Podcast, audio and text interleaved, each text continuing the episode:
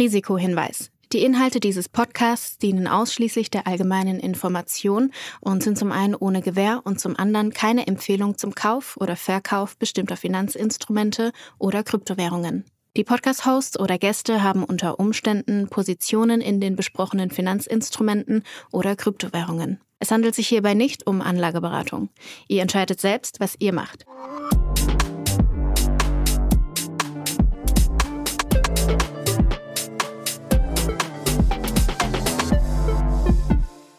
Es ist Folge 6 von Alles Coin, nichts muss und spätestens jetzt sollte jeder Hörer festgestellt haben, dass ich wirklich der krasseste Kontraindikator bin. Das heißt, ich fange an, mich mit dem Crypto-Space auseinanderzusetzen und zack, rauschen die Märkte ab. Ich glaube, wir haben eine historische Woche, Julius, auf die wir zurückblicken können und genau darüber möchte ich heute eigentlich mal mit dir schnacken. Was ist diese Woche zur Hölle passiert? Historisch auf jeden Fall. Ich glaube, wir hatten ja noch am Montag haben wir mal kurz geschrieben, da habe ich dir noch gesagt, das ist, glaube ich, so mein, am Montag bereits in meinen Top 10 All-Time Krypto-Wochen, so von, von der Verrücktheit einfach. Ich glaube, mittlerweile ist es auf jeden Fall Top 3, dass sehr, sehr viel diese Woche passiert. Leider auch sehr, sehr viel unschöne Sachen. Ich glaube, extrem viele Leute haben, haben sehr viel Geld verloren vielleicht auch alles verloren. Äh, ich hoffe, dass auch hier bei unseren Hörerinnen es niemanden äh, zu doll erwischt hat. Wenn doch, glaube ich, äh, schreibt uns oder sprecht mit anderen Leuten. Ich glaube, das Schlimmste, was man machen kann, ist das so ein bisschen in sich, in sich hineinfressen. Ja, grundsätzlich einfach ein, ja, viele sagen ein, Black Swan Event gewesen. Das heißt, irgendwie etwas, was extrem unwahrscheinlich ist und dann irgendwie trotzdem eingetreten ist. Wir hatten äh, den, den Zusammenbruch von dem drittgrößten Stablecoin mit äh, Terra US Dollar, äh, UST der äh, eine 18 Milliarden äh, Market Cap davor hatte und jetzt halt irgendwie, ich glaube, bei ein oder zwei Milliarden, also einfach komplett zusammengebrochen ist. Und im Zuge dessen einfach auch viele ja, Überlappungen auf andere Coins und, und einfach ein, ein genereller Market Crash. Man muss dazu sagen, dass ja im Kryptomarkt sehr viele Leute auch teilweise gehebelt handeln und dass dann oftmals so, so Marktcrashes dann so Liquidierungswellen nach sich ziehen, dass Leute halt ihre Positionen schließen müssen, weil sie einen Margin Call äh, bekommen letztendlich. Das kennst du ja auch aus der Aktienwelt. Und das, na, das eine führt zum nächsten, du bist gezwungen, dein Asset zu verkaufen und so weiter. Und dann hast du oftmals so eine Spirale an Negativereignissen, die sich, die sich gegenseitig beschleunigt. Ja, natürlich sehr, sehr traurig. Also ich bin auch noch so ein bisschen echt ein bisschen in der Schockstarre. Ähm, das äh, war jetzt ein Event, das ich mir so auch nicht hätte vorstellen können. Wobei, und dazu werden wir bestimmt im Laufe der Folge noch zurück, darauf zu sprechen kommen, also dass es jetzt genau diesen Stablecoin getroffen hat, war jetzt auch nicht ganz unüberraschend, sondern die standen schon länger in der Kritik und haben das aber immer, immer sehr gut verteidigt, auch sehr laut auf Twitter. Also die ganze Community hat das auch sehr, sehr, sehr laut kundgetan, ähm, warum sie die Zukunft sind was mich so ein bisschen traurig macht, so dass quasi die Kryptoindustrie an sich es nicht schafft, um solche äh, Projekte und dann auch solche Crashes irgendwie herumzukommen, weil das natürlich ein extrem negatives Bild nach außen hin äh, zeigt. Gleichzeitig extrem viele Leute natürlich, die irgendwie daran geglaubt haben, vor allem meistens halt kleine und Retail-Investoren, irgendwie ihr Geld äh, verlieren. Und das ist das, wo ich immer so ein bisschen ins Grübeln komme und mir denke, Mann, warum passiert sowas immer wieder? Vor allem halt in diesen heißen Bullruns, wenn irgendwie alles hochgeht und dann einfach mal Leute nach dem schnellen Geld suchen und dann ja, entstehen solche Sachen. Dann lass uns doch jetzt mal so ein bisschen mit der Aufarbeitung dieser ganzen Geschichte beginnen. Also ich meine, du hattest gerade schon angesprochen, äh, Terra Luna UST, äh, dass dieser Stablecoin da gecrashed ist. Mhm. Äh, zuallererst einmal, wo ich das gesehen habe, also wo du mir auch den Screenshot am Montag geschickt hast, bin ich erstmal kurz in Panik verfallen, weil äh, du hattest ja auch mal gesagt, dass ich mir hier so ein paar Stablecoins kaufen sollte und das waren glücklicherweise USDCs. Da habe ich nämlich erstmal ganz, ganz schnell bei mir geguckt und festgestellt, okay, ich bin da jetzt erstmal nicht von betroffen, weil ich äh, ehrlicherweise nur die Hälfte von dem verstehe, was ich da überhaupt kaufe. Aber vielleicht zurück tatsächlich zu dem äh, Stablecoin, der da abgerauscht ist. Ich glaube, wo wir vielleicht einfach einmal anfangen müssen. Warum kann ein Stablecoin überhaupt abrauschen? Weil mein Verständnis davon ist eigentlich, dass ein Stablecoin stabil ist oder würde man meinen, ne? Lass uns vielleicht sogar noch mal einen Schritt weiter zurückgehen und, und kurz mal sagen, okay, was sind äh, Stablecoins und warum sind die ja einer der wichtigsten Produkte, wenn man es so nennen mag, in dem Crypto-Space? Wie du schon sagst, Stablecoin sollte stabil sein. Also per Definition äh, ist das quasi ein, ein digitaler Asset, der einen anderen Wert repräsentieren soll. Die meisten Stablecoins sind an den äh, US-Dollar gekoppelt und sollten somit immer ein US-Dollar wert sein.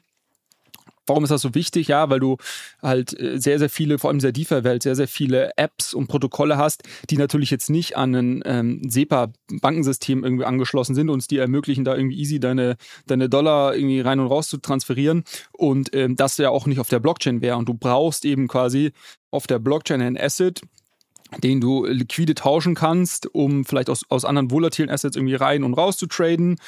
Ähm, den du, der interoperable ist, das heißt, den du auch auf unterschiedlichen DeFi-Apps dann eben hin und her schicken kannst und so weiter. Das heißt, die Nachfrage nach ähm, so einem US-Dollar, aber auch Euros, zum Beispiel auch etwas, was es viel zu wenig gibt, kein Stablecoin für Euros, ist, war sehr hoch in den letzten Jahren. Äh, das ging schon in dem letzten Bullrun zu 17, 18 ähm, los dass die Dinger groß geworden sind und jetzt in den letzten 18 Monaten einfach, einfach explodiert auch nochmal vom Volumen.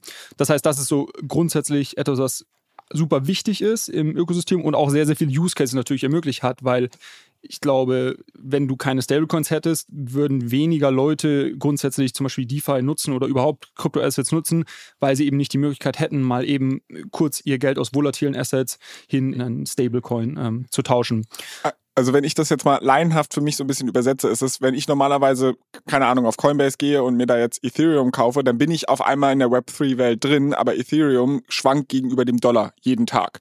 Und das bedeutet, genau. ich, ich verliere oder gewinne jeden Tag relativ betrachtet Vermögen. Und ähm, ein Stablecoin quasi ist so ein Zwischenschritt, dass ich jetzt sage, okay, ich kann in die Web3-Welt gehen, allerdings habe ich da dann keine Kursschwankungen, weil jeden Tag eigentlich dieser Stablecoin, also ein USDC, jeden Tag ein Dollar wert sein sollte. Und ich kann dann innerhalb der Web3-Welt das in Ethereum tauschen, was im Wert schwankt.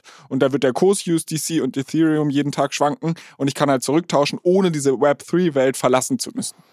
Genau, absolut. Und auf zentralen Börsen, wenn du jetzt Coinbase ansprichst, hast du oftmals Euro- oder Dollar-Märkte. Das heißt, du kannst da auch ein Ethereum äh, gegen einen Dollar tauschen, würde ich jetzt mal behaupten, ohne es genau zu wissen. Auf jeden Fall auf Binance weiß ich, geht das zum Beispiel. Äh, wenn du jetzt weggehst von den großen Börsen, hast du das eben nicht mehr. So und, und hast aber natürlich trotzdem die Nachfrage von Nutzern, eben diese Möglichkeit zu haben, das Geld irgendwo stabil in Anführungszeichen zu parken. So, und jetzt hat, äh, gibt es da unterschiedliche Designmöglichkeiten, wie man so ein Stablecoin gestalten kann. Das einfachste ist natürlich zu sagen, okay, für jeden Stablecoin den die Company, die so ein Stablecoin herausbringt, quasi mintet, gibt es irgendwo ein Bankkonto, wo ein Dollar dahinter liegt. So, das machen zum Beispiel die zwei größten, USDC, das ist ähm, eben der Stablecoin, der von Circle rausgegeben wird, und Tether, die machen das so. So, muss man sagen, bei Tether gab es die letzten Jahre, also wer schon länger in dem Markt unterwegs ist, weiß, es gibt seit Jahren, also Tether war schon tausendmal totgesagt und ich würde auch nie meine Hand dafür ins Feuer legen, dass die irgendwie, dass die ganz sauber sind. Das ist schon ein bisschen shady. Aber man muss sagen, so jetzt seit vielen, vielen Jahren haben sie es halt geschafft zu überleben, haben anscheinend auch irgendwelche Audits gemacht, ähm, die wurden auch schon mal angezeigt in den USA und so weiter. Also die, irgendwie haben sie es geschafft, das immer hinzubiegen. Das heißt, Tether und USDC, die sind eins zu eins gebackt. Da gibt es auch einen Mechanismus, wo du dann deinen, äh, deinen Coin gegen einen Dollar wirklich umtauschen kannst, so re redeemen kannst. Das ist natürlich das sicherste. So, und wenn du dir auf so einer Skala vorstellst, geht es dann runter, dann hast du irgendwie so partly ähm, backed äh, oder collateralized Stablecoins. Und am ganz anderen Ende dieser Skala hast du algorithmische Stablecoins, die in der Regel äh, 0% Backing dahinter haben. aber quasi einen Mechanismus in ihrem Protokoll integriert haben, der ökonomische Anreize setzen soll, damit dieser Stablecoin immer den Pack hält. Und äh, wenn wir jetzt mal aufs konkrete Beispiel, jetzt hat eben Terra ähm, UST, also Terra US Dollar, zu sprechen kommen, da ist es so, dass es einen Mechanismus gibt, muss man vielleicht nochmal kurz ausholen. Also Terra ist, ist eine Blockchain und im Vergleich zu anderen Blockchains, die meistens nur einen nativen Coin haben, also Ethereum hat Ether, Bitcoin hat Bitcoin, hat äh, Terra äh, zwei. Das eine ist eben dieser Stablecoin, UST, und es gibt äh, Luna. Luna ist der native Coin der, der Blockchain. Und die sind beide wichtig, wenn man sich jetzt diesen Mechanismus anschaut, warum der UST seinen Pack halten soll. Es gibt nämlich die Möglichkeit, dass du zu jeder Zeit Luna gegen UST tauschen kannst. Und zwar so, dass du immer für einen UST ein Dollar Luna bekommst. Kannst dir jetzt vorstellen, wenn du, wenn Luna bei 50 Dollar steht, könntest du einen Luna quasi verbrennen und dann werden 50 UST gemintet. Und vice versa. Das Spannende ist natürlich jetzt, wenn wir, wenn wir darüber sprechen, wie weit stabilisiert das jetzt irgendwie diesen Stablecoin. Gehen wir mal von dem Fall aus, der Stablecoin, warum auch immer, rutscht ab und ist nur noch 95 Cent wert, ist nicht mehr ein Dollar wert. Dann könntest du deinen Stablecoin verbrennen für 95 Cent, kriegst dafür einen Dollar Wert an Luna. Wenn jetzt Luna 100 Dollar ist, sind das halt irgendwie 0,01 Luna und könntest die direkt am Markt verkaufen und hättest du mit 1 Dollar gemacht und hättest quasi eine Arbitragemöglichkeit. Und genauso andersrum, wenn der Stablecoin quasi zu hoch ist, funktioniert das ganz in die andere Richtung. Das ist jetzt erstmal per Design, glaube ich, nicht, nicht verkehrt und hat ja auch jetzt seit, äh, ich glaube, seit zwei Jahren gab es den Stablecoin knapp zwei Jahre lang funktioniert, dass man sagt, okay, wir haben diesen Arbitragemechanismus und darüber incentivieren wir einfach Marktteilnehmer, wenn es zu irgendeinem Deep-Pack kommt, also wenn der UST nicht ein Dollar wert ist, diesen, genau diesen Mechanismus, den wir gerade beschrieben haben, zu nutzen, um das Ding wieder auf einen Dollar zu treiben. Genau, also man, man treibt den auf einen Dollar, weil durch das Verbrennen des USTs äh, wird das Angebot niedriger, das dann halt überhaupt verfügbar ist und dadurch richtig. steigt der Preis wieder, dass es automatisch einen Dollar annimmt. Richtig, richtig, genau. Und andersrum, wenn die Nachfrage nach, ähm, nach UST sehr hoch ist, ähm, hast du es hast halt in die andere Richtung. Genau. Ja. Also das, das ist so der, der grundsätzliche Mechanismus, der jetzt auch erstmal nicht verkehrt ist. aber man muss natürlich sagen, solche Dinger müssen in Extremsituationen funktionieren und wenn es irgendeine Angriffsmöglichkeit gibt, wird das natürlich angegriffen und wird natürlich versucht, weil es ist natürlich ein Anreiz. So, das, genau das haben wir jetzt diese Woche gesehen. Leute haben, haben gesehen, okay, hier gibt es eine Möglichkeit, das aus dem Gleichgewicht zu bekommen und wir können halt massiv davon profitieren, von diesem Trade. Und deshalb haben sie es gemacht. Und das war auch immer so die Diskussion der letzten Monate, weil das eben schon länger in der Kritik stand, dass, dass gesagt wurde, okay, ihr habt zwar diesen Algorithmus dahinter, aber wenn es hart auf hart kommt, wenn es wenn quasi die Psychologie eine Rolle spielt und nicht mehr, die Leute nicht mehr darauf vertrauen, auf diesen Mechanismus, dann wird das eben nicht funktionieren. Und äh, ja, genau das haben wir jetzt äh, diese Woche leider gesehen. Aber vielleicht lass uns nochmal noch mal kurz auch so ein bisschen die Story dahinter erzählen. Warum war das jetzt überhaupt so ein großes Ding? Und wie gesagt, ich hatte schon kurz gesagt, äh, UST war der drittgrößte Stablecoin bis diese Woche.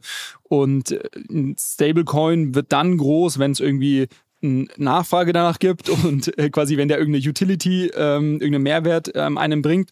Und da gab es genau einen großen Use Case in dem Terra-Ökosystem, das ist das sogenannte Anchor-Protokoll, was sie geschaffen haben, wo du UST parken konntest kannst dir vorstellen wie so ein Tagesgeldkonto, wo du deine UST parkst und du kriegst 20% Rendite. Ich glaube, ich glaube, wir haben in einer der ersten Folgen schon mal das am Rande ganz kurz angesprochen, wo du auch meintest, wo, wo kommen diese 20% her?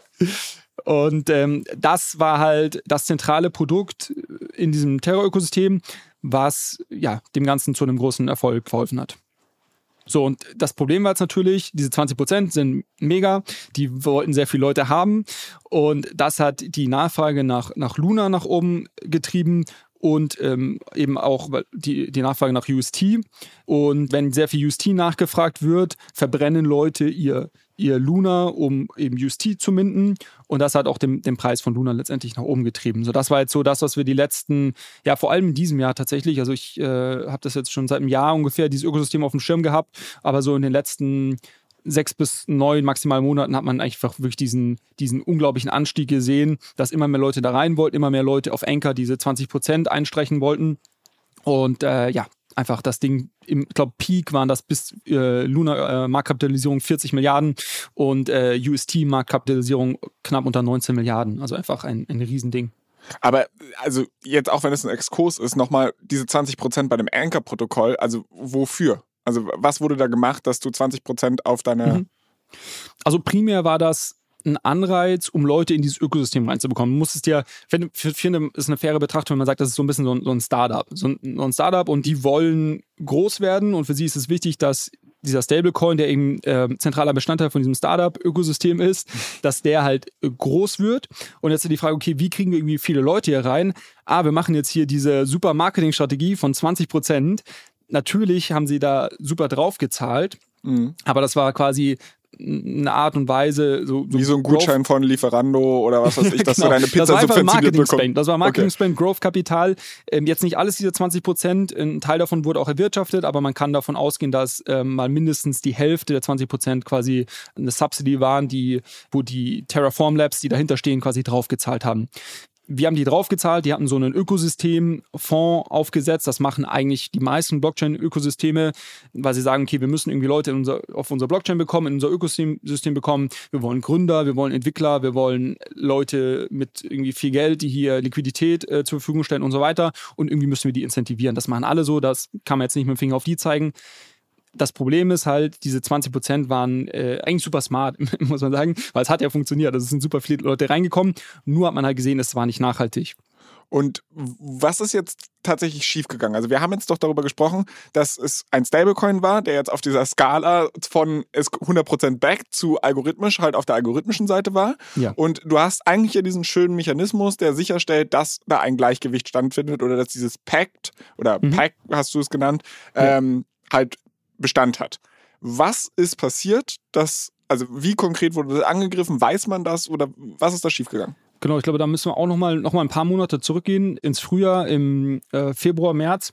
Muss ich, muss noch mal ein bisschen ausholen. Es gab dann noch eine Möglichkeit, das Ganze gehebelt zu machen, weil du konntest natürlich diese 20 Prozent, natürlich super, und du konntest dir aber viel günstiger Geld leihen ähm, im Kryptomarkt. Das heißt, du konntest irgendwie für 2, 3 Prozent Geld leihen. Ah, ja, ja, das, das, das, klingt jetzt schon so richtig äh, äh, böse. Genau, kannst dir vorstellen, ne? leist dir was, legst es an für 20 Prozent, leist dir wieder was, legst es an und so weiter. Und es gab ja. schon, es gab eben im, im Frühjahr damals schon mal so einen kleinen Crash von dieser Deegan-Box hieß das, dieses, dieses Produkt. Und das hat damals eben dann die, die ersten Kritiker auch auf Twitter ähm, irgendwie ins Leben gerufen, die gesagt haben, okay, Guys, so das ist nicht nachher diese 20 Prozent. Ihr habt, es gab nämlich eine Reserve, die dahinter liegt und man hat halt ganz klar gesehen, wie gesagt, das ist ja der Vorteil der Blockchain, die Daten sind on-chain. Du hast ja gesehen, dass, die, dass diese Reserve halt hart runtergeht.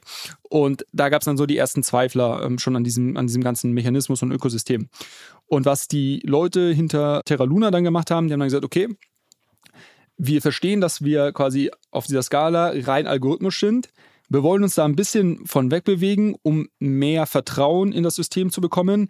Wir machen jetzt hier die sogenannte äh, Luna Foundation Guard, LFG, ähm, zusammen mit sehr großen äh, VCs und Market Makern und kaufen für mehrere Milliarden Bitcoin am Markt.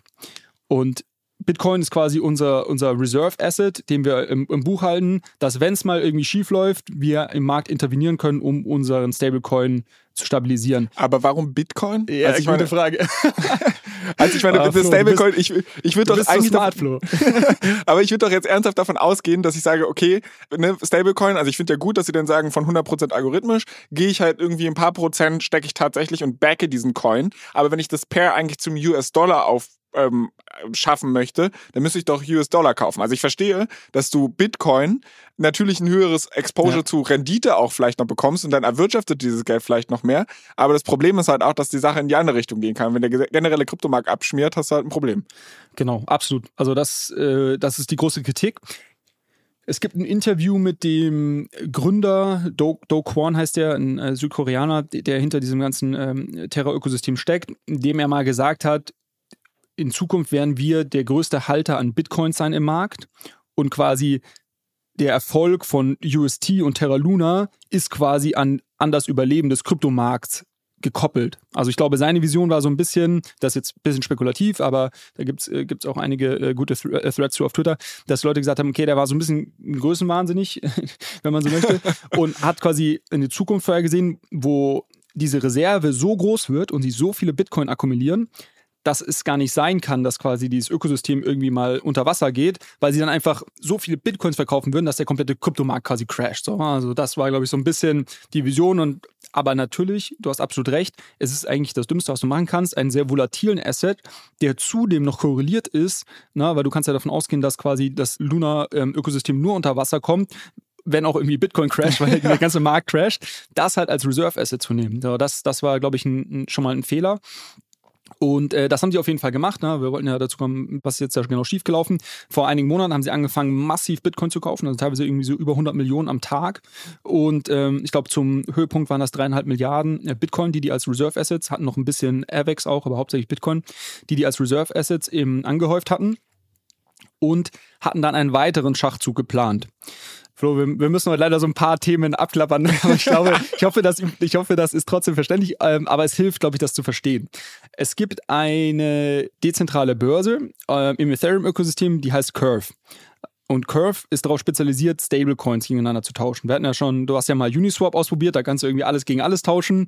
Und äh, genau, Curve ist quasi wie Uniswap, aber sehr spezialisiert darauf, liquide, also wirklich auch sehr große Trades zwischen Stablecoins zu generieren und es gibt einen sogenannten äh, Three Pool, wo die drei größten Stablecoins, ähm, das ist äh, Tether, USDC und DAI drinnen sind und einfach massive Liquidität da drin haben, sodass du davon ausgehen kannst, dass, dass die drei quasi gegeneinander sich immer ausbalancen und das eine Wahrscheinlichkeit erhöht, dass die nicht die peggen und ihren 1-Dollar-Preis immer behalten. Justi hat das natürlich gesehen. Ich hatte schon gesagt, der Typ ist ein bisschen größenwahnsinnig. Hatte dann auch getweetet, äh, bei My Hand Die, dieser Stablecoin Die will die. Mhm. Um, also hat das irgendwie so ein bisschen auf die abgesehen und wollte dann einen, einen neuen Pool aufmachen mit eben UST drinnen und äh, nicht mehr mit DAI drinnen. Das ist, glaube ich, wichtig als Hintergrundwissen. Und um das zu machen, hatten die jetzt eben letzte Woche oder am Wochenende oder Anfang der Woche angefangen, größere Mengen UST-Liquidität aus Curve rauszuziehen. Und das hatte der oder die Angreifer, es scheint jemand schon sehr genau verfolgt zu haben, hatte das gesehen und hat diesen Zeitpunkt genutzt, um sehr viel UST, die sie zuvor akkumuliert hatten, zu verkaufen und somit das Ganze ein bisschen aus dem Gleichgewicht zu bringen. Das heißt, jemand hat genau den Zeitpunkt abgewartet, wo quasi die Liquidität von UST in diesem Curve-Protokoll, was halt so ein bisschen der, der Goldstandard, wenn du so möchtest, für irgendwie Stablecoin-Preise ist, in dem Moment, wo, wo wenig Liquidität für UST da war, massiv UST zu dumpen, ich glaube mehrere hundert Millionen Dollar. Und das hat dazu geführt, dass das Ganze so ein bisschen aus dem Gleichgewicht gekommen ist. Das hat jetzt noch nicht dazu geführt, dass das irgendwie depackt ist, aber mit dem Hintergrundwissen, was wir gerade gesagt haben, dass das über seit Monaten schon diskutiert wurde, dass das schon ein bisschen shady ist und na, wie nachhaltig ist das Ganze und so weiter, hat das dazu geführt, dass mehr Leute hingeschaut haben.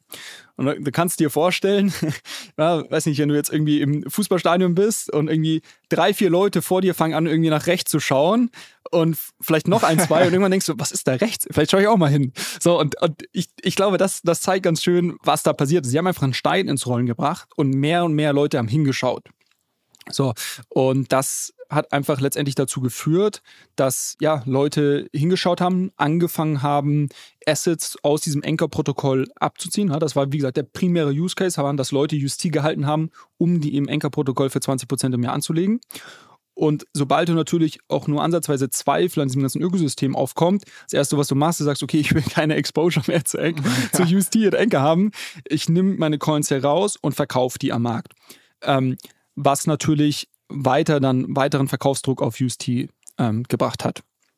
Und ähm, das war schon relativ äh, koordiniert. Der oder die ähm, Angreifer, ich weiß nicht, ob es das richtige Wort ist, aber ich, die, die es auf jeden Fall auf UST abgesehen hatten, haben auch angefangen auf Binance, einer der größten Börsen, massiv UST zu verkaufen. Und, und wirklich, normalerweise, wenn du ja sagst, okay, ich habe irgendwie eine größere Menge an Volumen, was ich verkaufen will, willst du ja eigentlich den Markt nicht bewegen und dann, dann stückelst du es irgendwie und verkaufst irgendwie, keine Ahnung, alle fünf Minuten paar Millionen jetzt hat, weil das dann der Markt verkraften kann. Und die haben halt einfach gedumpt. Die haben halt einfach teilweise irgendwie zig Millionen auf einmal verkauft. Was natürlich aber, das, aber das hat die doch dann auch ein Schweinegeld gekostet. Also ich meine, dadurch, dass da kann ich Liquidität ja, auf die Strategie können wir gleich noch, äh, können wir gleich zu sprechen kommen. Die haben äh, relativ viel Geld mit diesem ganzen Trade gemacht. Können wir gleich drauf kommen. Auf jeden Fall hat das natürlich dazu geführt, dass dieser äh, Preis zum ersten Mal wirklich signifikant depackt hat und äh, ich glaube dann irgendwie auf 95 Cent oder sowas mal runtergegangen ist. Und das hat jetzt eben dann zu so einem psychologischen Effekt geführt, dass Leute das gesehen haben, die meisten ähm, Leute im Kryptomarkt hatten auf jeden Fall mal schon mal diese Story über die letzten Monate gehört, dass das auch Risiken birgt, dieses Ganze. Und ich glaube, äh, dann haben immer mehr Leute angefangen, ihr Geld abzuziehen, UST zu verkaufen, Luna zu verkaufen und gesagt haben, okay, ich will keine Exposure mehr zu diesem Ökosystem. Und das hat halt letztendlich jetzt über die ganze Woche zu so einem, so einem Bankrun geführt. Mhm. Und das ist jetzt der spannende Punkt, weil dieser schöne äh, Algorithmus, um das Ganze zu stabilisieren, den wir vorhin kurz besprochen haben, der funktioniert natürlich, aber er funktioniert halt nicht in diesen Ausnahmesituationen, wo es einfach nur noch um die Psychologie am Markt ankommt und wo ich bei einem USDC zum Beispiel sagen kann, es ist mir egal, weil ich kann immer einen Dollar, der irgendwo in einem Bankkonto in den USA liegt, kann ich mir immer zurückholen. Die sind geauditet, das ist quasi, das weiß man. Und genau diese Sicherheit hast du hier eben nicht. Und ähm, ja, das ist das, was äh, das Ganze zur Fall gebracht hat. Ja, ich meine, dieser Algorithmus, der wenn ich das richtig verstanden habe, der baut ja so ein bisschen darauf auch auf, dass es Leute gibt, die diese Preisunterschiede wegarbitragieren. Und das werden Richtig. sie halt nur dann tun, wenn sie wahrscheinlich auch ein Vertrauen in das Ökosystem haben, dass es halt wirklich einen Wert hat, dass der Markt auch diese, dieses, diese Arbitragegelegenheit quasi wieder wegpreist, dass das überhaupt passiert. Und da, da wird wahrscheinlich dann die Motivation gefühlt haben. Ja, genau. Und, und, und letztendlich, ich meine, du kannst, was du, was du hast machen können, du hast ein, wenn du einen UST hattest, hast du den quasi gegen 1 Dollar Luna tauschen können. Und äh, sagen wir mal, es war zu einem Zeitpunkt, wo UST irgendwie bei 92 Cent stand. So, und theoretisch hast du eine Arbitragemöglichkeit über 8 Cent. Das Problem ist, du hattest natürlich dann Exposure auf den Luna Coin für die Zeit, wie du, wie lange du ihn gehalten hast. Und der ist halt so schnell gecrashed, dass halt Leute sich nicht mehr, ich glaube, nicht mehr getraut haben und einfach gesagt haben, ich will gar keine Exposure mehr zu dem Ökosystem. Ist mir egal, ob das irgendwie UST und Luna ist, ist mir egal, ob ich hier theoretisch irgendwie 20, egal wie viel Prozent Arbitragemöglichkeit habe ich, ich will kein Exposure, weil das ganze Ding einfach gerade so crasht und so den Bach runtergeht. Und genau aus diesem Grund hat eben auch der Arbitragemechanismus dann, dann nicht mehr funktioniert. Okay, aber dann fasse ich das mal für mich ganz, ganz einfach zusammen. Im Grunde genommen hat alles damit angefangen, dass jemand so viel ähm, von seinen Coins halt wirklich einfach auf den Markt geworfen hat, dass der Preis so schnell gecrashed ist, dass dieser algorithmische Mechanismus, um diesen Coin zu stabilisieren, nicht mehr funktioniert hat.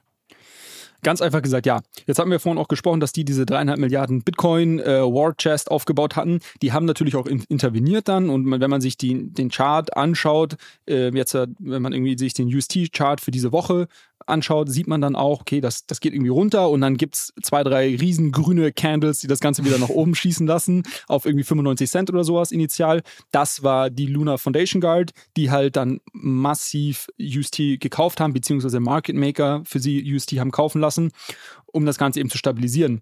Nur womit die, glaube ich, auch nicht gerechnet haben, ist, dass ihre dreieinhalb Milliarden verpufft sind. Also das hat nichts gebracht am Ende des Tages, weil eben dieser psychologische Effekt, dass Leute gesehen haben, okay, das, also, und wenn du jetzt mal sagst, ein Stablecoin, der geht mal auf 0,99 oder 0,98 runter und geht dann schnell wieder hoch, das kann schon mal passieren in, in Extremsituationen, aber in dem Maße, das ist äh, in der Nacht vom Montag auf Dienstag, jetzt deutsche Zeit gesprochen, ist das bis auf 60 Cent runter gecrashed. Also in der Maße ist einfach alles Vertrauen verloren und es war eigentlich nur eine Frage der Zeit, bis das komplett den Bach runtergeht. Okay. Und jetzt trotzdem möchte ich aber nochmal auf diese Frage zurückzirkeln. Die Company oder wer auch immer, die Angreifer, I don't know, die jetzt quasi ihre Coins auf den Markt geschmissen haben, mhm. die haben doch damit halt wissentlich halt den Marktpreis zerstört. Und das hat es ihnen ja auch schwieriger gemacht, aus ihrer Position rauszukommen und überhaupt das zu Geld zu machen. Genau. Also deren Strategie ist es, es ist noch nicht alles bekannt. Man, es gibt, also da wird unglaublich viel spekuliert gerade und natürlich die, die wildesten Stories gestrickt, das also spannend anhört. Man weiß noch nicht, wer dahinter steckt. Was man weiß, ist, dass jemand sich im, im Frühjahr bereits 100.000 Bitcoin geliehen Alter hat. Schwede. Genau, also da muss richtig massiv Geld dahinter stecken. 100.000 Bitcoin geliehen hat und dann ein Teil davon, ich glaube äh, ein Viertel, also 25.000 ähm, Bitcoin sukzessive in UST ähm, over the counter, also nicht auf dem Markt, weil das natürlich einen riesen Preisimpact gehabt hätte, sondern over the counter ähm, darüber, ich glaube, eine Milliarde ähm, UST angehäuft hat. Also eben sehr, sehr viel UST. Und was die jetzt gemacht haben, ist, die haben quasi die UST auf den Markt geschmissen wie du gesagt hast, was natürlich für, für, für die auch nicht gut ist, weil der Preis runtergeht und sie haben es ja für, für ein Dollar pro UST gekauft und dann war irgendwann bei, was weiß ich, 90 äh, oder 80. Das heißt, da haben sie Verlust gemacht. Aber sie haben gleichzeitig mit Bitcoin massiv Bitcoin und Luna geschortet und haben über diesen Short Trade, ja, ich glaube, es wird vermutet, über eine Milliarde jetzt die Woche gemacht. Smarte Nummer. Also sehr, sehr smarte Nummer, sehr, sehr sophisticated. wahrscheinlich auch Marktmanipulation. Ich bin kein Jurist, aber ich würde mal schätzen. Das ist, ja, das ist jetzt die große Frage. Ist das quasi irgendwie Marktmanipulation, Insider-Trading oder ist das quasi einfach eine Schwäche im System, die jetzt eben ausgenutzt wurde? Und ich bin, ich kenne mich da auch nicht aus, aber das sind so die Diskussionen, die ich jetzt gelesen habe die letzten Tage, dass quasi natürlich die Leute, die jetzt halt, äh, vielleicht dem, dem Lunaterra-Ökosystem nahestanden, die sagen irgendwie, ja, it's a sophisticated attack und jemand wollte uns quasi hier irgendwie Marktmanipulation und Insider und so weiter. Wiederum andere sagen, naja gut, es ist quasi es war bekannt, wie dieser Coin funktioniert und wie dieser Mechanismus ist, um das zu stabilisieren. Und es gab einfach jemanden, der jetzt halt quasi eine Opportunity gesehen hat und, und das Ganze ausgenutzt hat. Und ich glaube, das wird auf jeden Fall noch untersucht werden. Was Regulatorik und so weiter angeht, können wir gleich noch zu sprechen.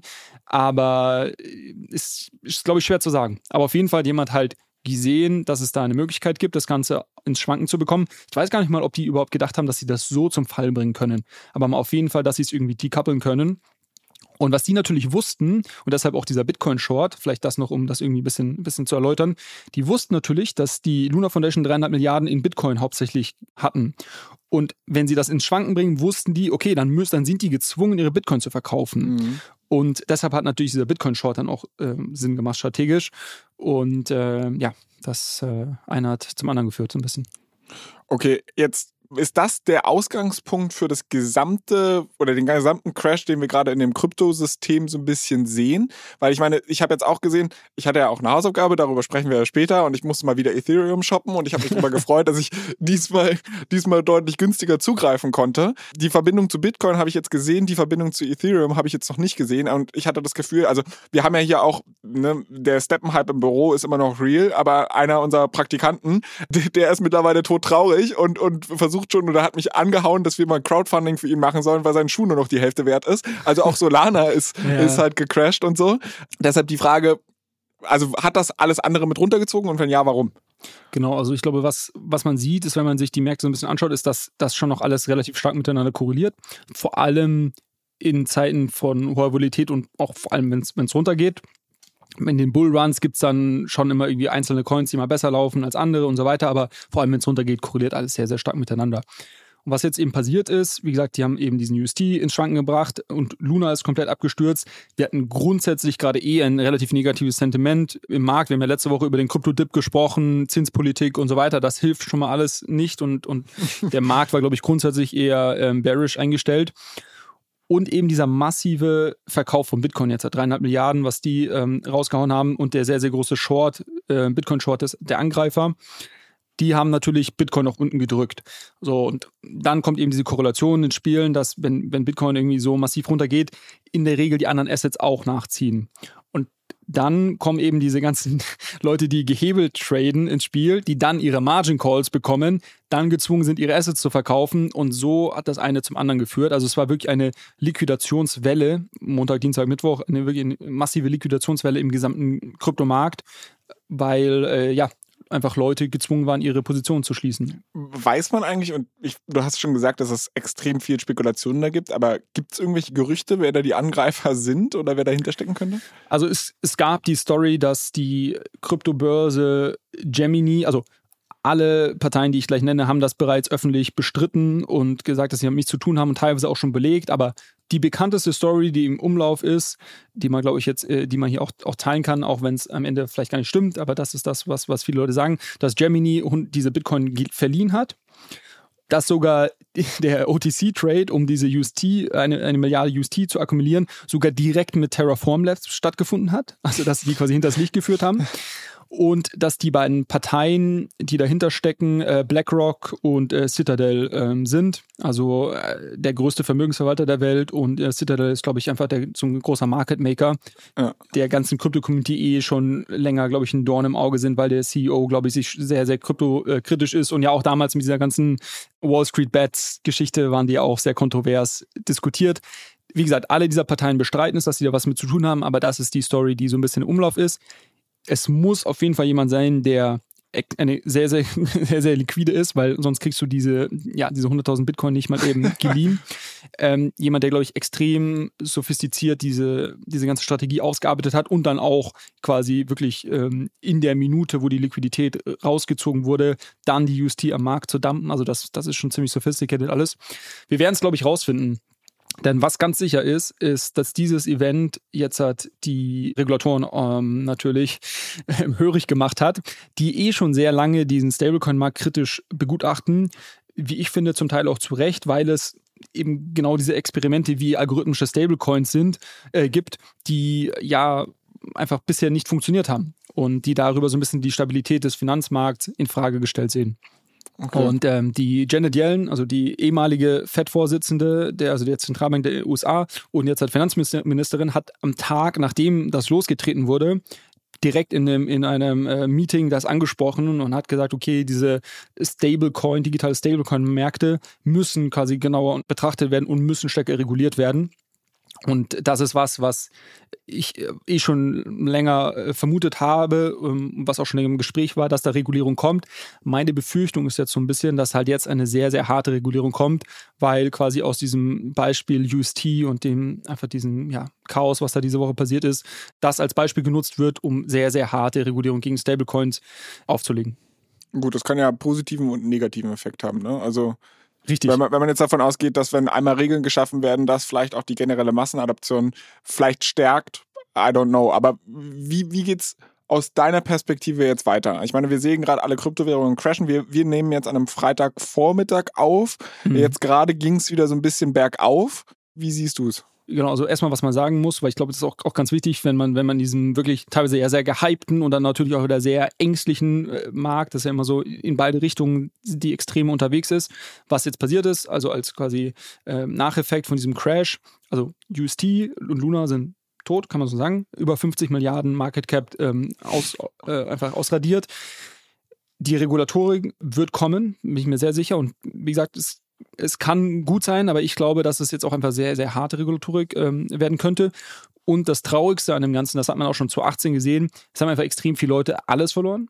Jetzt kann man sagen, ja, selber schuld, wenn sie da irgendwie gehebelt äh, traden oder was auch immer. Ich glaube, das, das ändert am Ende des Tages nichts. Wenn man sich das Luna Terra Reddit angeschaut hat, war die Nachricht, die oben gepinnt war, die Suicide Hotline in den USA. Ähm, es mhm. gab irgendwie etliche Posts, wo Leute genau das beschrieben haben, dass sie nicht mehr weiter wissen und so weiter. Also das, ja, das tut einfach weh, wenn man das liest. Und das ist das, was ich sehr, sehr schade daran finde, dass man anscheinend um diese Art von Hypes und Crashes irgendwie nur schwer drum herum kommt. Vielleicht hilft Regulatorik dann in Zukunft.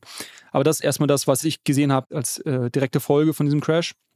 Und jetzt, was den, was den Gesamtmarkt angeht, ich glaube, gestern, wie gesagt, wir nehmen am Freitag auf, gestern am Donnerstag gab es ähm, große Panikverkäufe, auch nachdem die Inflationszahlen aus den USA kamen, wo ja teilweise Ether und, und Bitcoin, die ja so die, die größten Blue Chips sind, teilweise über 20 Prozent am Tag down waren. Ist die Frage, also ich glaube, was man grundsätzlich sagen kann, ist, diese großen, großen Panikverkäufe und Momente, wo irgendwie Leute, wenn muss man schauen, in Discord-Servern auf Twitter oder auch bei WhatsApp mit Freunden, wenn Leute schreiben, ja, Krypto ist tot, so, alles geht den Bach runter. Man kann nur sagen, aus der Vergangenheit sind das oftmals die Momente, wo sich dann irgendwann auch wieder ein Bottom findet und, und vielleicht ein bisschen Ruhe in den Markt reinkommt. Das kann man, kann man spekulieren. Es kann aber auch gut sein, dass wir noch ein paar weitere solcher sehr äh, volatilen Wochen sehen, dass es sich jetzt vielleicht ein bisschen erholt und dann nochmal irgendwie 20, 30 Prozent runter crasht. Äh, kann alles sein.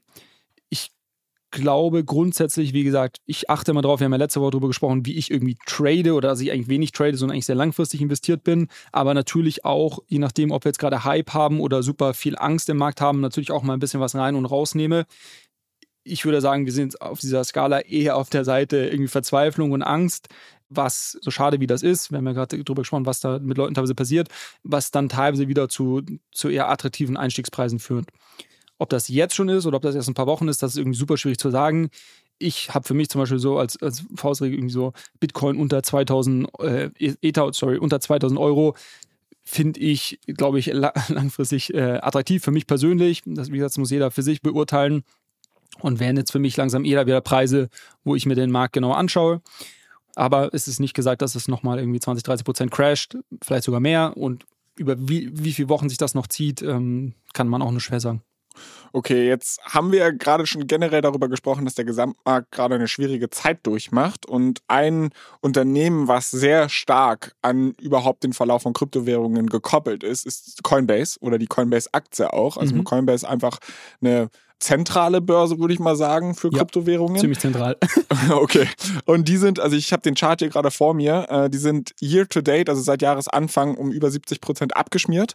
Denen geht es also scheinbar gerade nicht so gut, knapp 12 Milliarden US-Dollar wert. Ich kann mich noch daran erinnern, wo sie an die Börse gegangen sind, da waren es knapp 100 Milliarden oder so. Mhm. Ein Punkt, den ich jetzt gesehen habe, der relativ häufig diskutiert wird, ist die Tatsache, was passiert eigentlich, wenn Coinbase pleite gehen sollte. Ähm, viele Leute lassen wohl Coinbase die eigenen Kryptowährungen verwahren.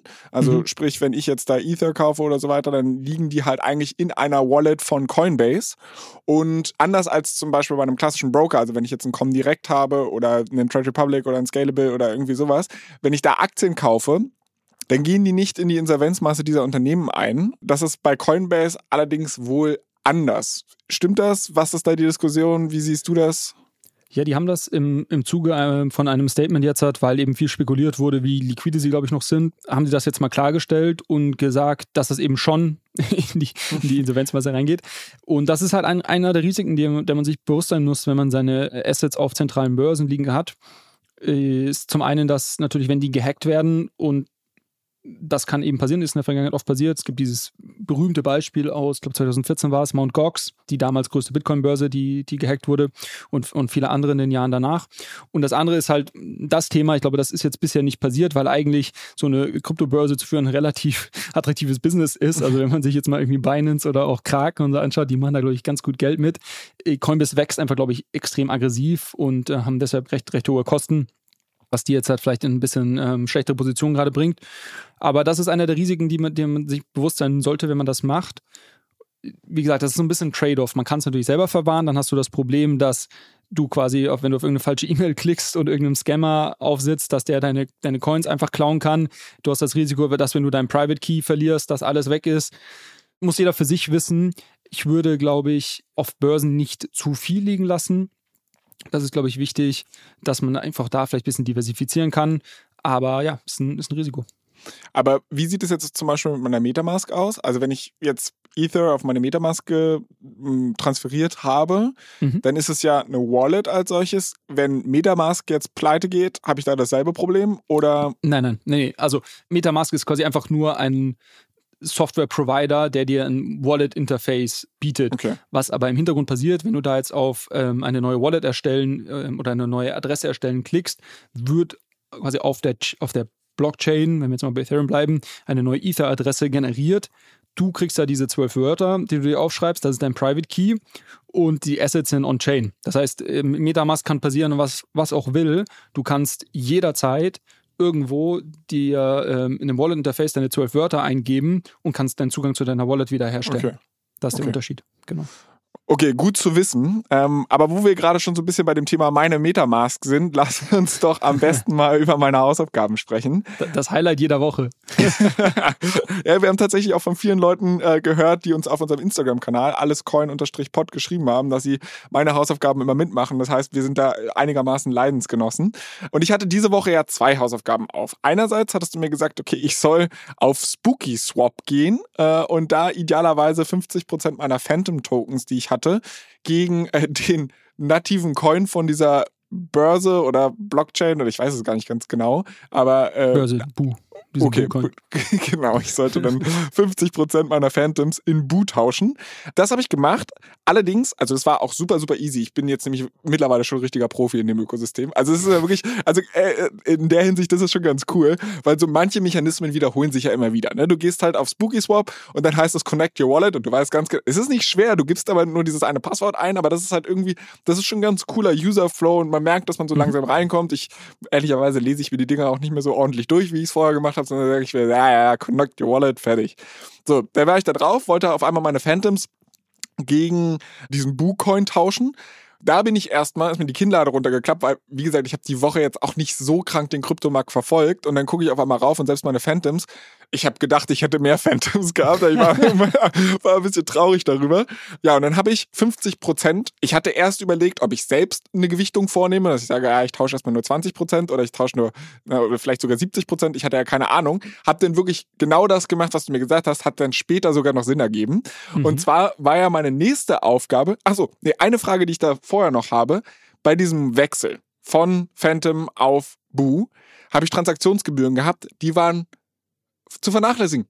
Ich verstehe es nicht. Warum lässt du mich auf Uniswap da irgendwie teuer Ethereum tauschen und ich bezahle ein Vermögen und hier kriege ich das alles für so günstig? Erstens, warum tust du mir das an? Und zweitens, wieso ist das so viel günstiger? Äh, ja, der Weg ist das Ziel. Also, also es war von vornherein äh, das Ziel, dass wir dich auf, auf Chains bekommen, wo du günstige Transaktionskosten hast. Ich glaube, es war jetzt aber trotzdem auch für, für die Lernerfahrung, die wir ja auch hier öffentlich teilen, glaube ich mal ganz spannend, jetzt mal wirklich beides zu erleben und auch diesen, diesen Weg von, okay, ich habe irgendwie ein bisschen Ether, weil vielleicht gibt es ja den einen oder anderen, äh, der hier zuhört und, und auch vielleicht in den letzten Jahren schon mal irgendwann ein bisschen was gekauft hat, vielleicht irgendwie ein bisschen Ether rumliegen hat und jetzt eben auch diesen Weg äh, machen muss, raus aus der Ethereum-Welt, die eben sehr teuer ist, in andere alternative Layer 1 Chains oder eben Layer 2 Chains wo man äh, geringere Transaktionskosten hat. So, und jetzt äh, deine Frage, warum, warum ist das so?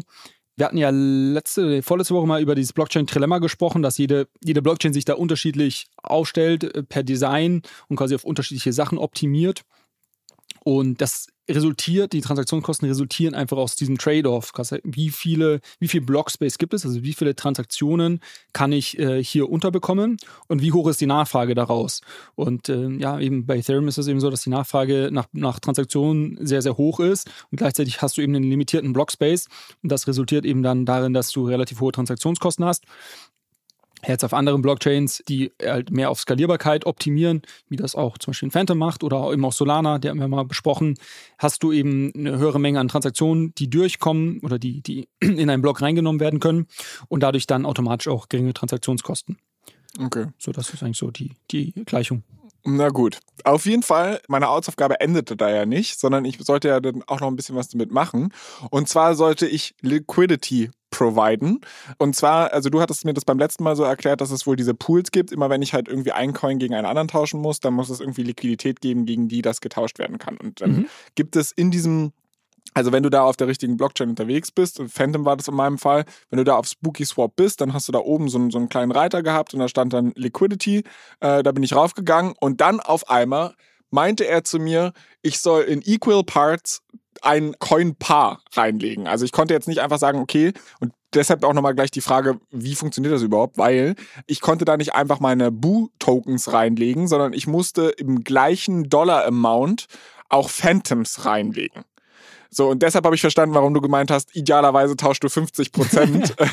also so, so bin ich dann selbst drauf gekommen. Was ich mich aber trotzdem gefragt habe, wieso muss ich beide Coins reinlegen. Reicht es das nicht, dass ich denen einfach meine Coins leihe, also meine, meine Boo-Coins leihe? Warum, mhm. warum muss ich das Pair geben? Weil aus diesem Pair sich direkt der Preis heraus resultiert. Also wir hatten ja über diese Liquidity Pool schon gesprochen, gegen die du tradest. Das heißt, wenn du jetzt Phantom gegen Boo tauschst, gibt es irgendwie darunter einen Pool, in dem Phantom und Boo liegen. Und jetzt hat der Preis, den du bekommst auf dem Markt, in dem du tradest, resultiert aus dem Un Ungleichgewicht dieser beiden Coins. Das heißt, wenn du irgendwie dreimal so viel von dem einen wie vom anderen drin hast, zahlst du halt irgendwie äh, 30 Cent äh, für den Token. Und wenn man jetzt natürlich in diesem Pool tradet, verändert sich das Gewicht der, der beiden Coins ständig und das wird einfach im, im Preis reflektiert. Jeder, der jetzt aber natürlich neue Liquidität reinbringt, soll natürlich äh, das neu, neutral machen und äh, bringt deshalb 50 Prozent von beiden in diesen Pool ein. Okay. Und was du jetzt aber sehen wirst, wir lassen das jetzt einfach mal eine Zeit lang liegen, also jetzt quasi deine Ausgangsposition war 50-50. Wir lassen jetzt einfach mal eine Zeit lang liegen, weil es ist ja eh nicht mehr so viel wert aktuell. Ich glaube, es, das, das, ist okay, das lassen wir jetzt mal liegen. Und dann schauen wir mal in ein paar Wochen oder im Monat, was dann das Verhältnis ist, wenn du da eine Liquidität quasi rausziehst. Also du bekommst jetzt Rewards dafür, dass du eben diese Liquidität zur Verfügung stellst. Die können wir mal, die, die mal außen vor. Dann schauen wir mal, was am Ende noch übrig ist. Weil je nachdem, welcher der beiden Preise jetzt natürlich in nächster Zeit tiefer fällt oder eben weniger tief fällt oder sogar ansteigt, mal gucken, hast du dann den sogenannten Impermanent Loss. Also du wirst am Ende nicht 50-50 rausbekommen und das nennt man Impermanent Loss und dafür hast du aber deine Gebühren und kannst dann überlegen, okay, macht das quasi in Summe trotzdem Sinn für mich oder ähm, eben nicht. Okay, also ich muss zugeben, ich habe es noch nicht zu 100% verstanden. Ich werde es, glaube ich, auf dem Weg aber so ein bisschen checken, wenn ich dann. Können halt wir auch nochmal im Detail, das war jetzt auch sehr kurz, äh, können wir nochmal wirklich im, im, Detail auch reingehen. Ich glaube, äh, wir sind ja schon etwas fortgeschritten jetzt. Ich glaube, das hätte jetzt die, die Folge vielleicht ein bisschen gesprengt. Ja, aber äh, eine Sache, und da muss ich dir auch gleich beichten, ich habe nämlich meine Hausaufgabe natürlich gewissenhaft gemacht. Das Problem ist nur, irgendwie wollen die meine Kohle nicht bei diesem Liquidity Pool. Weil ich habe gestern tatsächlich versucht, die Transaktion einmal durch. Also du gibst dann halt deine Equal Amounts von beiden Währungen ein oder von beiden Tokens und supplies das. Also gibt es ja einen kleinen Button, dann wird es halt, heißt es ja, okay, es wird ausgeführt. Und ich habe das gestern Nacht einmal versucht. Der hat es einfach nicht genommen. Also da steht die ganze Zeit so ein rotes Ausrufezeichen daneben und dann steht halt Transaktion wurde es zwar submitted, aber ist nicht durchgegangen. Okay. Und äh, bisher noch nicht. Da hast du immer so ein Wartesymbol und ich habe jetzt gerade geguckt, heute Morgen hieß es dann, ist nicht durchgegangen. Deshalb habe ich es heute Morgen dann gleich nochmal probiert und es ist wieder nicht durchgegangen. Also ich weiß mhm. nicht, ich habe dann, ich habe dann erst gedacht, okay, vielleicht ist das Paar, weil ich dann halt wirklich auch meinen Maximum Amount von beidem äh, halt reintun wollte, habe ich gedacht, okay, vielleicht haben sich während der Zeit, dass es verarbeitet werden musste, doch irgendwie die Transaktionsgebühren geändert oder so, keine Ahnung, aber eigentlich checkt er das ja vor vorher so ein bisschen, dass ich nur das, was wirklich ausgeführt werden kann, auch machen kann. Deshalb habe ich dann mit geringeren Beträgen versucht, es zu machen. Also bisher hat es nicht funktioniert ich werde dich auf jeden Fall auf dem Laufenden halten. Ich werde es auf jeden Fall weiter versuchen. Kann mich auch nochmal schlau machen, was da, was da vielleicht der Grund sein könnte. Aber wie gesagt, ging ja nur darum, dass du mal dieses, äh, diesen Mechanismus siehst, wie so Liquidity Pools funktionieren, ja. weil das äh, einfach ein ja, zentraler Bestandteil auf jeden Fall der DeFi-Welt ist. Okay, also ich werde ich auf jeden Fall nachreichen, wie meine Erfahrungen damit sind und ich glaube, dann können wir vielleicht auch mal in einer Folge, wo wir noch ein bisschen mehr Zeit haben, detaillierter darüber sprechen. Super gerne. Ähm, weil wir haben ja, ich hatte ja noch eine zweite Hausaufgabe. Und zwar hast du mir gesagt, okay, ich soll Arbitrum ausprobieren. Ich hoffe, ich spreche das richtig aus. Mhm. Und das war nach meinem Verständnis eine Layer 2. Guck mal, wie ich hier locker flockig schon die Begriffe mir über die Lippen gehen. Ähm, aber im Grunde genommen ist es ein Layer 2 für Ethereum, also irgendeine Skalierungslösung für Ethereum. Ähm, und da sollte ich dann halt Ether mir wieder kaufen äh, und dann halt idealerweise direkt auf, also Arbitrum benutzen, um es in meine Metamask zu bekommen. Äh, also mhm. direkt auf diesem Layer 2 traden. Das habe ich natürlich dann, also erstmal habe ich mich gestern gefreut, als ich dann in meinen Coinbase-Account gegangen bin und mir gedacht habe, so geil, jetzt shoppst du mal ein paar Ether. Da war irgendwie das Problem, dass meine Kreditkarte dort gesperrt wurde. Also wahrscheinlich finden die es irgendwie ein komisches Verhalten, dass irgendwie Donnerstagnacht ein Typ anfängt, äh, von der Kreditkarte irgendwie äh, da ähm, ja, Ether zu kaufen haben sie mir gesagt, funktioniert nicht. Habe ich dann einfach eine andere Kreditkarte eingegeben, damit hat es dann auch funktioniert.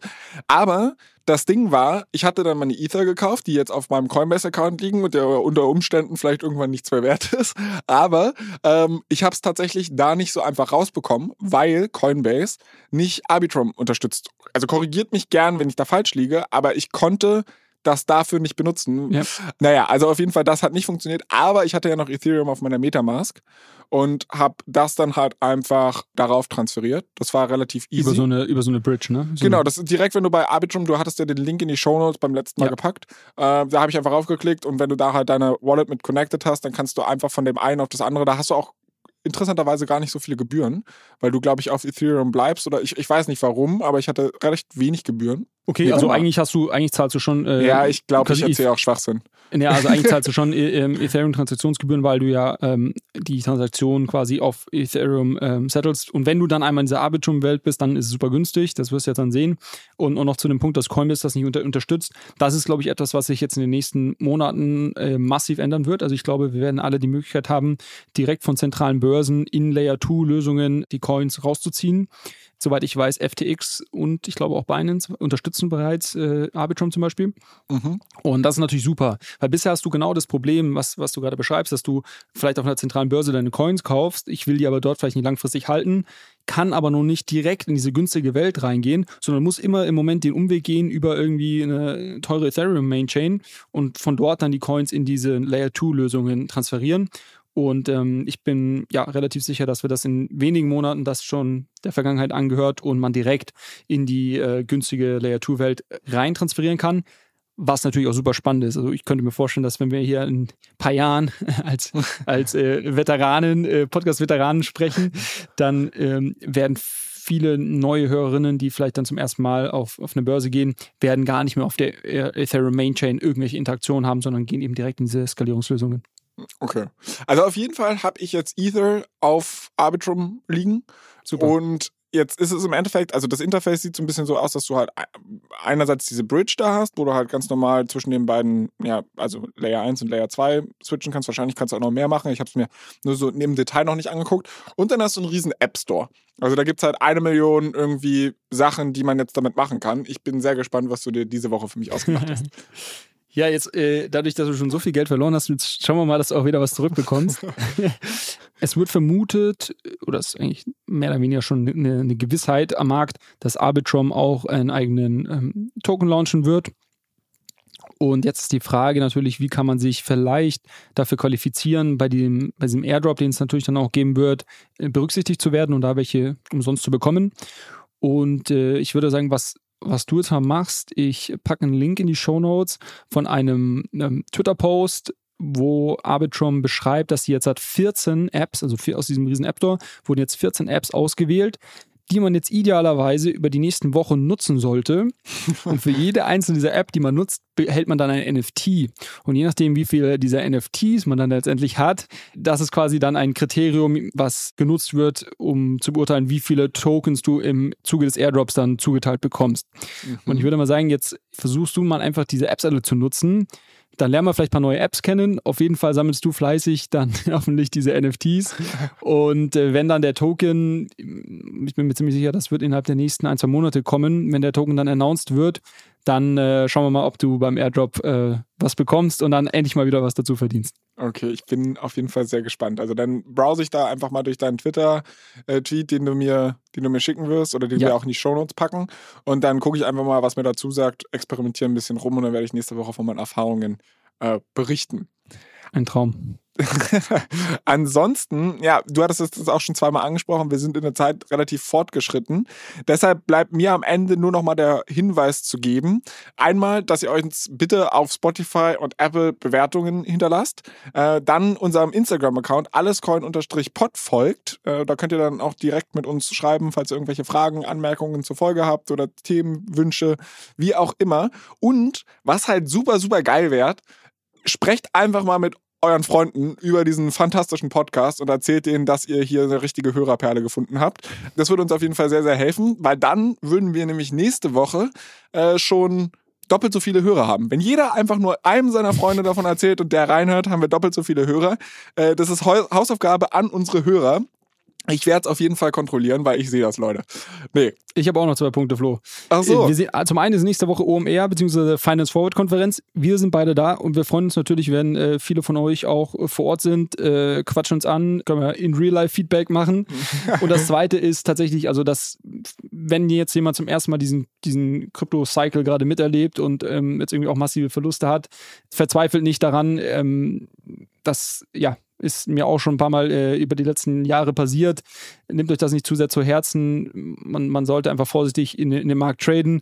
Es werden auch wieder andere Zeiten kommen. Man kann euch nie sagen, ob das in sechs, zwölf, 18 Monaten oder auch erst noch später ist. Aber ähm, genau, ich hoffe, das schlägt keinem zu sehr aufs Gemüt.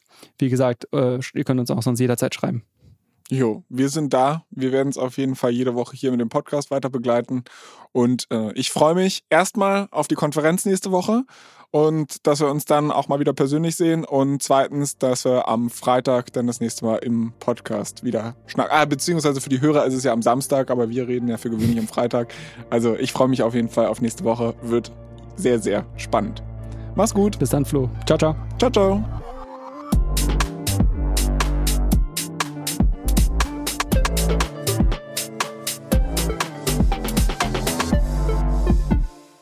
Dieser Podcast wird produziert von Podstars bei OMR.